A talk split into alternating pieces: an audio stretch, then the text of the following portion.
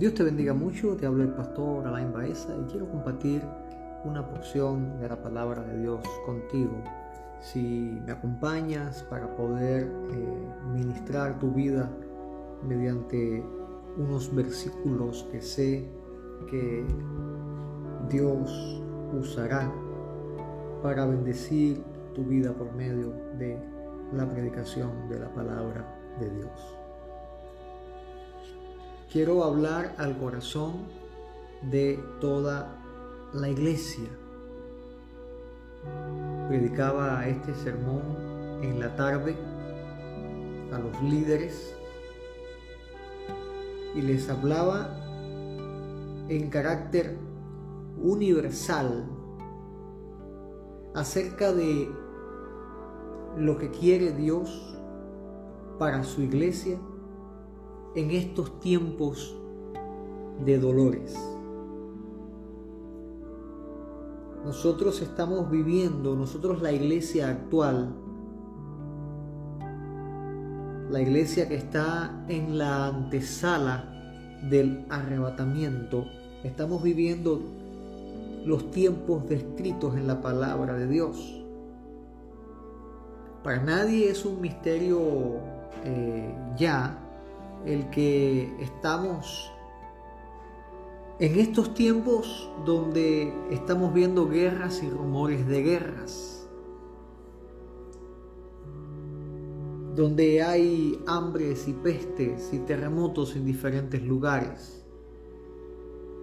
Las señales están evidenciando la fidelidad de la palabra de Dios sabiendo nosotros que los cielos y la tierra pasarán, mas la palabra de Dios no pasará, sino que permanece en un cumplimiento firme y eterno.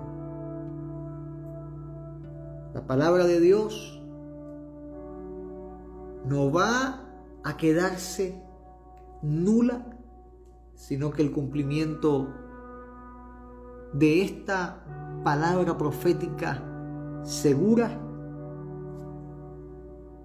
es cada día más inminente, es cada día más eh, eh, poderoso, viendo como en los cielos, como en la tierra, como en los mares, como en las estrellas, se va cumpliendo la profecía descrita en la palabra de Dios. Y es, es importante que la iglesia ocupe el rol que le corresponde en medio de estos días. De hecho, hay un texto que es en Mateo capítulo 24, en el verso 28, donde el Señor habla y este texto eh, eh, cada vez que lo leo eh, me llama la atención de una manera muy poderosa, ya que el Señor dice, donde está el cuerpo muerto, ahí se unirán, se juntarán las águilas. Y este texto me lanza a entender, me lanza a pensar de que la iglesia de Jesucristo, la iglesia que está expectante por la venida de nuestro Salvador, la iglesia tiene que ocupar el lugar que le corresponde.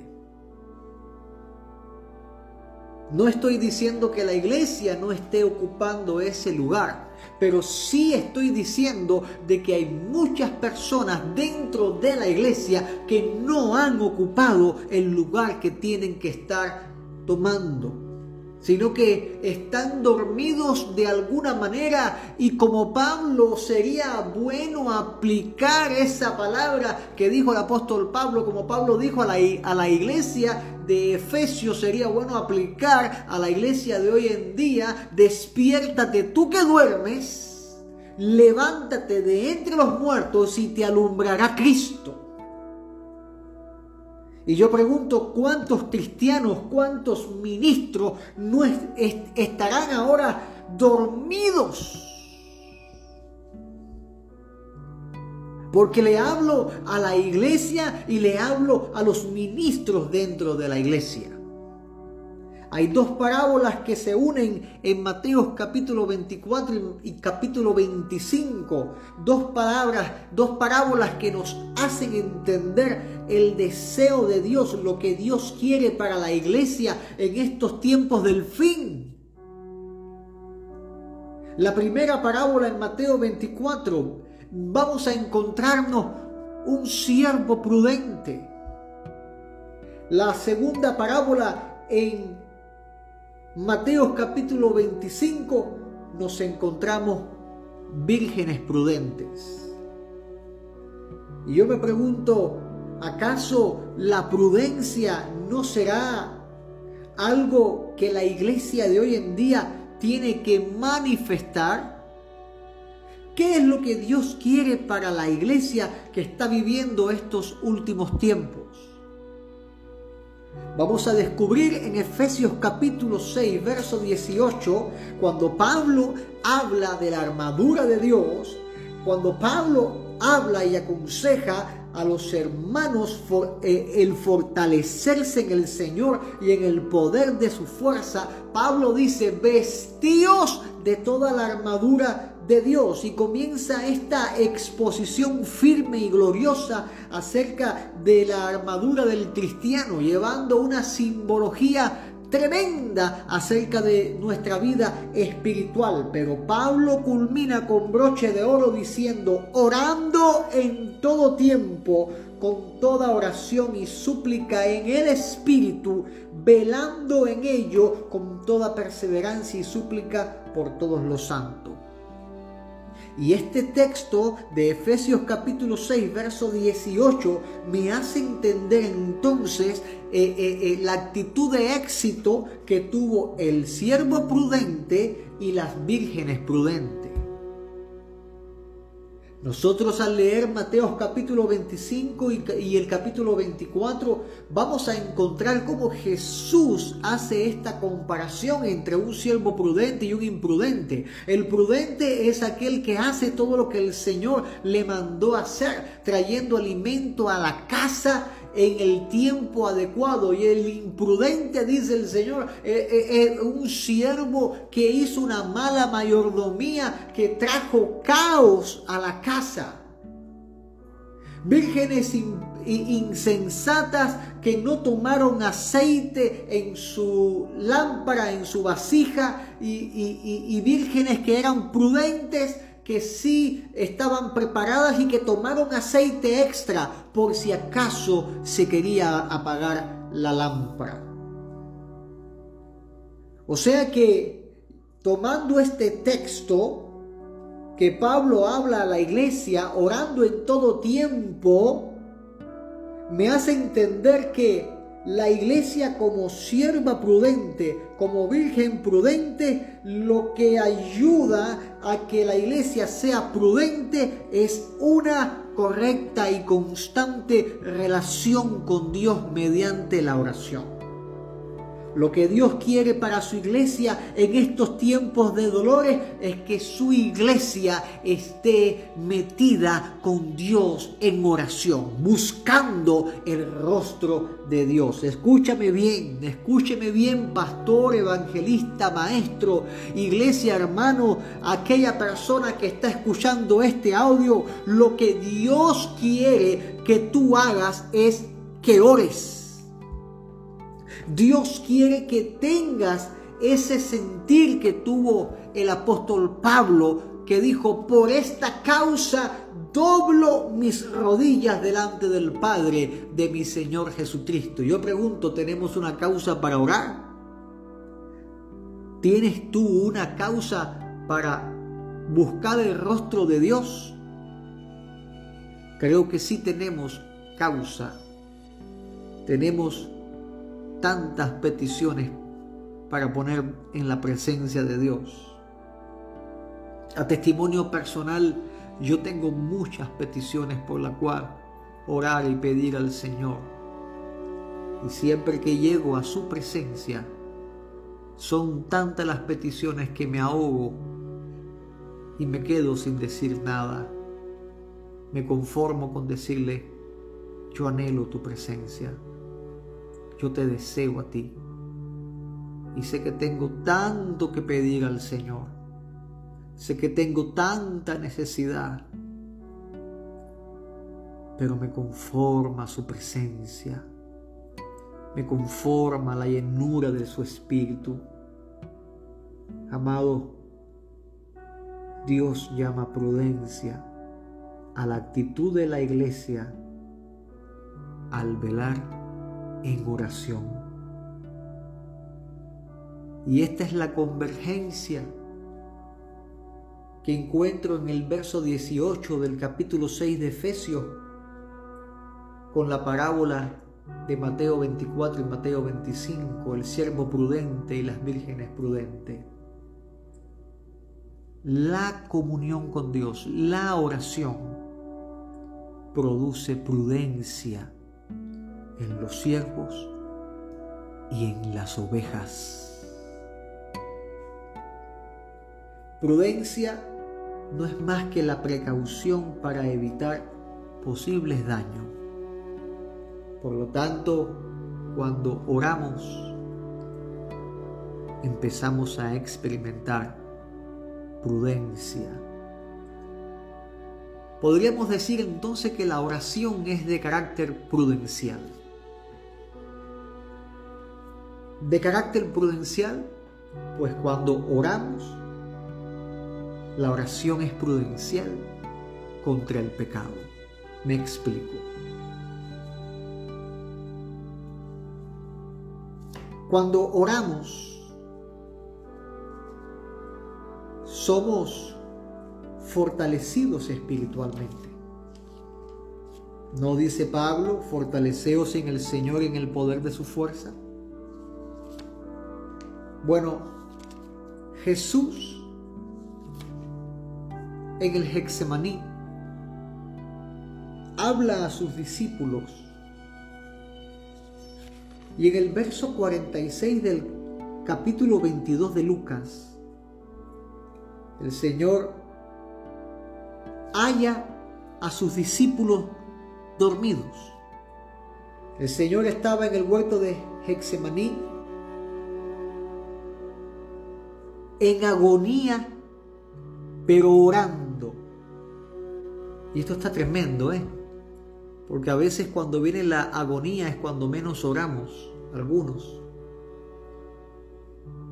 Oh Santo Dios, pero que Dios nos fortalezca y nos ayude a que cuando estemos en el momento de la agonía podamos conectarnos con Dios por medio de la oración. El Señor viene, se levanta de la oración y vino a sus discípulos y los halló durmiendo. Y esto le causó tristeza. Y yo pregunto, ¿Aún habrá tristeza en el corazón de Dios cuando no nos ve orando? Date cuenta que lo que Dios quiere para ti, iglesia, iglesia que está viviendo los tiempos del fin, es que ores.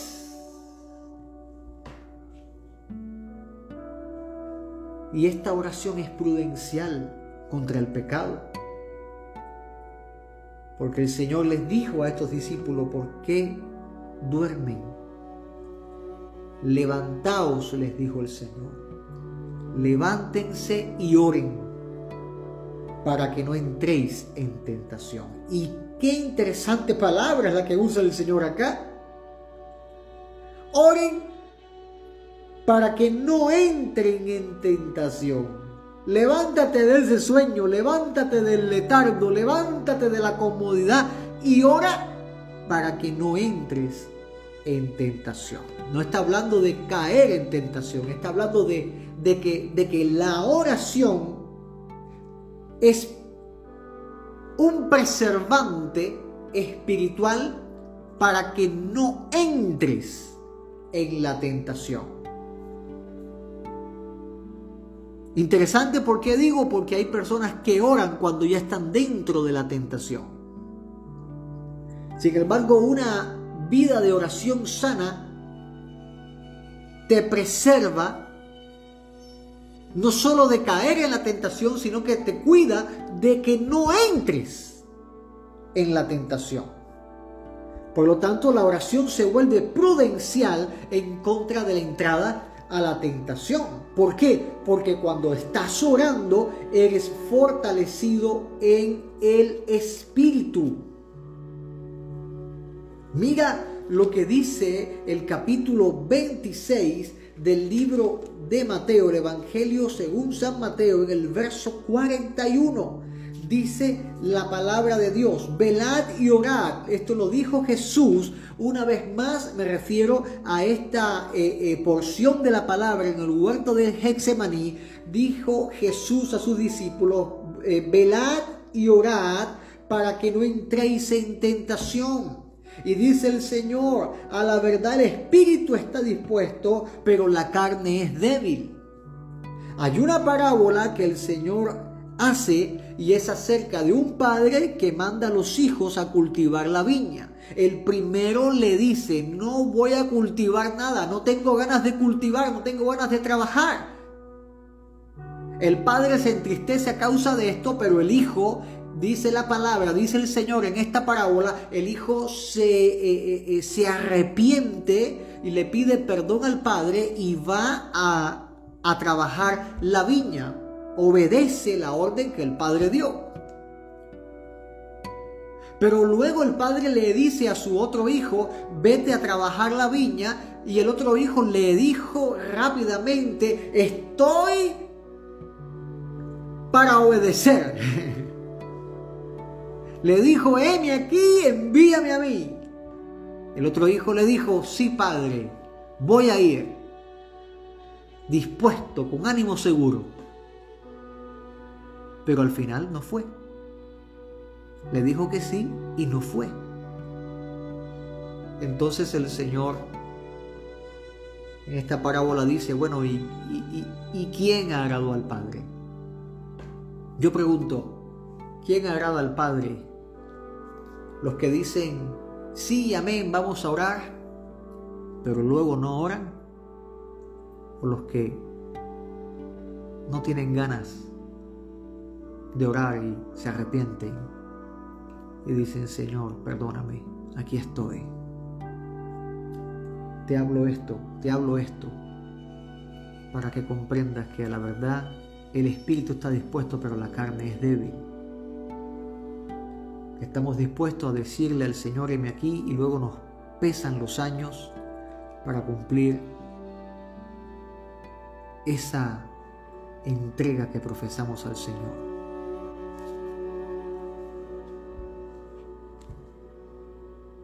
podríamos irnos por tantas variantes en este texto, pero quiero asumir conforme a esta palabra que te traigo de parte de Dios. Dios quiere que ores. Dios quiere que busques su rostro porque cuando doblas rodillas entonces eres fortalecido. La oración nos ayuda a negarnos a nosotros mismos. Y esto es prudencial contra el pecado. ¿Por qué? Porque en estos tiempos se han levantado mucha gente que dicen ser siervos de Dios, pero demuestran todo lo contrario. Y hablo esto con total seriedad y mucho temor,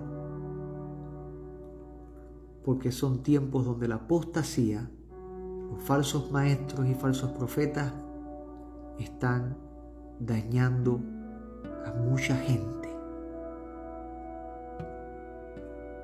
Y los ministros de Dios, del Santo Evangelio, tienen que negarse, continuar rendidos en la presencia de Dios.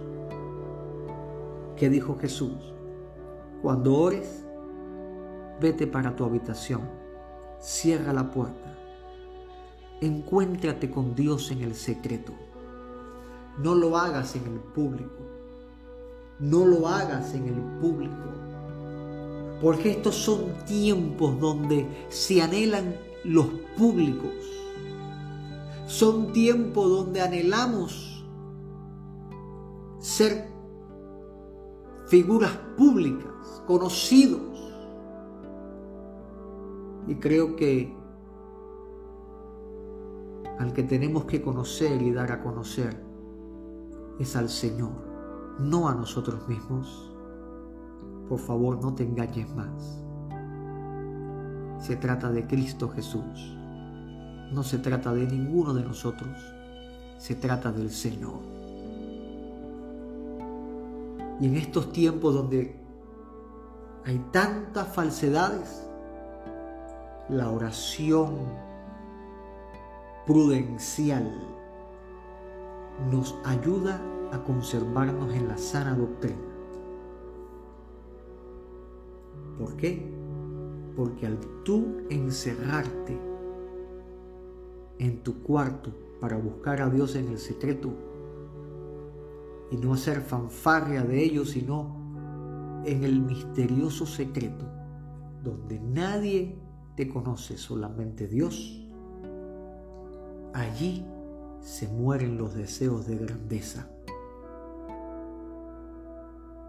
Allí es a donde terminan muertos los sueños de alcanzar cosas inmensas. Como dice el apóstol Judas en su carta pero vosotros, amados, edificándoos sobre vuestra santísima fe, orando en el Espíritu Santo. En ese lugar secreto, Dios edifica tu vida. En ese lugar secreto, Dios mata los deseos de grandeza. Y quiero hablarte, quiero hablarte en este punto, porque muchos tienen promesas de Dios que me están escuchando ahora. Dios te ha prometido cosas grandes. Sabes, es contigo, te estoy hablando a ti ahora. Dios te ha prometido cosas grandes. Pero primero en ti el Señor tiene que matar los deseos de grandezas para cuando aprendas a tomar la cruz y seguirlo fielmente, entonces el Señor en su tiempo usarte conforme a la medida de su perfecta voluntad. Para Dios no es un estorbo tu cuerpo, haciendo uso del texto que hace un momento leí. El espíritu está dispuesto, pero la carne es débil. El hombre interior se va renovando cada día cuando buscamos el rostro de Dios, pero el, de afuera, este cuerpo se va gastando. Han pasado los años y como que se nos mueren las expectativas y los sueños pero para Dios no hay nada imposible. Créeme, cuando Dios se determine en usarte, no importa la condición que esté ese cuerpo exterior, Dios lo puede restaurar.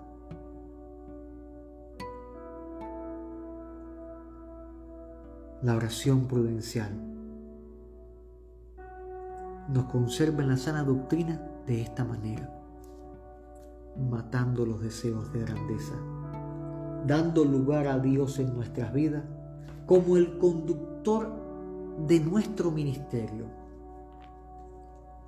Como se han levantado los autoinvitados, los autoinvitados, personas que se dan propaganda y vemos las redes sociales inundadas de esto. Gente que se da propaganda de sí mismo.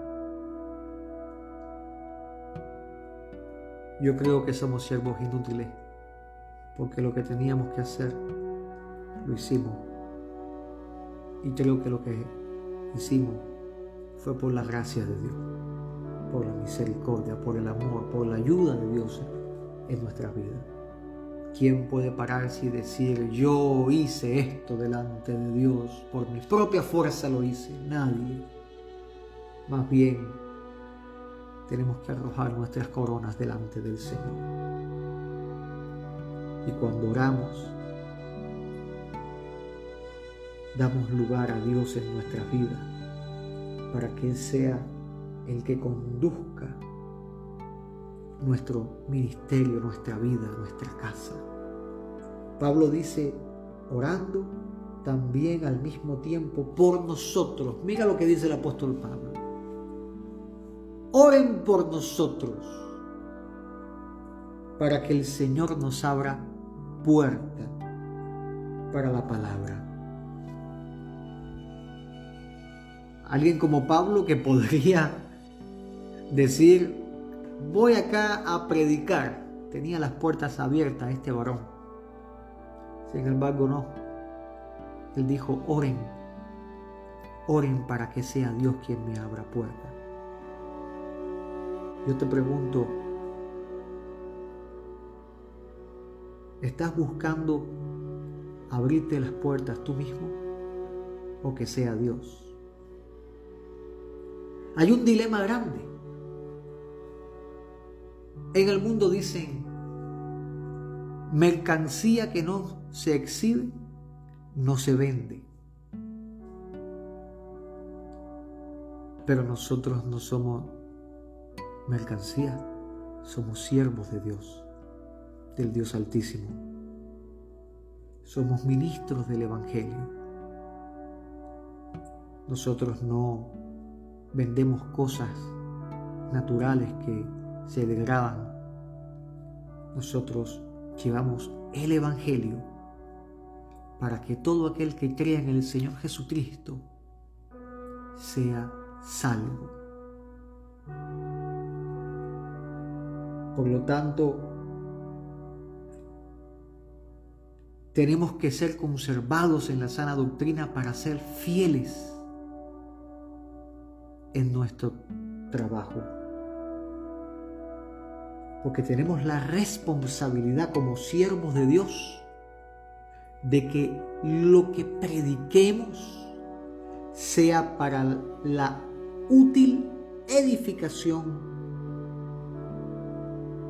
del cuerpo de Cristo. Para aquella persona que escuche la palabra diga, verdaderamente Dios me habló. La oración es prudenciar en la conservación de la comunión con Dios y la iglesia. Es esta relación vital en el que Dios nos bendice como su iglesia,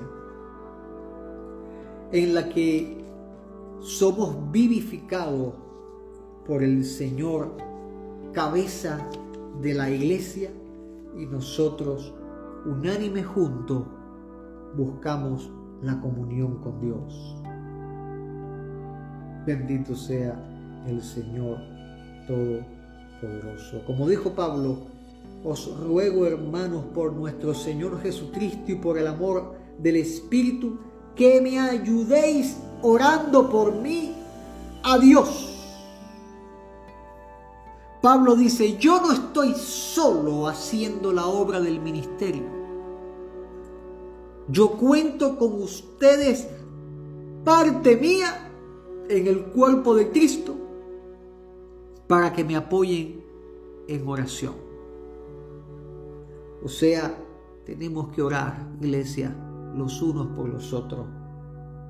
No podemos estar aislados ni desconectados ni de Dios ni de la ley de Dios, sino que tenemos que por el Espíritu Santo ser ayudados en la oración. La oración se vuelve tan prudencial cuando el Espíritu de Dios guía nuestras vidas. Quiero terminar diciéndote que lo que Dios quiere para su iglesia en estos tiempos es que la iglesia ore para que camine en prudencia. Dios te bendiga mucho, es mi deseo.